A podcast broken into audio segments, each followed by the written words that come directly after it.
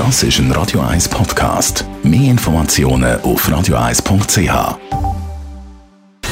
Gesundheit und Wissenschaft auf Radio 1. Unterstützt vom Kopfwehzentrum Irlande Zürich. www.kopfwww.ch Gemessen an einer Umfrage von der Deutschen Techniker Krankenkasse geht die Hälfte der Deutschen trotz Krankheit arbeiten. 51 Prozent haben angegeben, dass sie manchmal, häufig oder sehr häufig krank ins Geschäft gehen.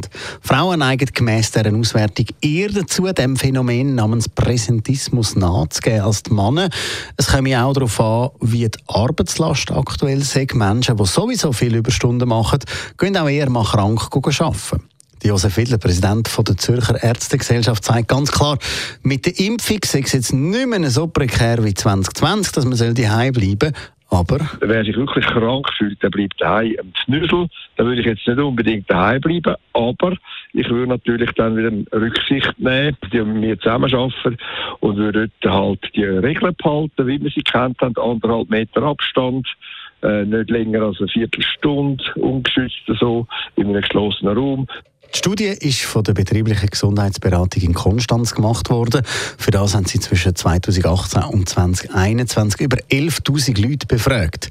Wie gross sich die Pandemie auf die Studie ausgewirkt hat, das ist gemäss den Forscher nicht klar, sei aber auch nie der Anspruch gewesen. Sie sagen auch, ein Mitarbeiter, der trotz Krankheit kommt arbeiten kann, auch, das kann auch negative Folgen haben für das Unternehmen. Das, weil sie zum einen ihre Kolleginnen und Kollegen können anstecken und weil sie nicht so konzentriert sind wie sonst und durch das mehr Fehler machen. Ein Unternehmen soll deshalb nicht nur auf Fehlzeiten schauen, sondern einen Blick auch auf eben das Phänomen Präsentismus legen. Sprich, Wer ist einfach da, nur damit er da ist?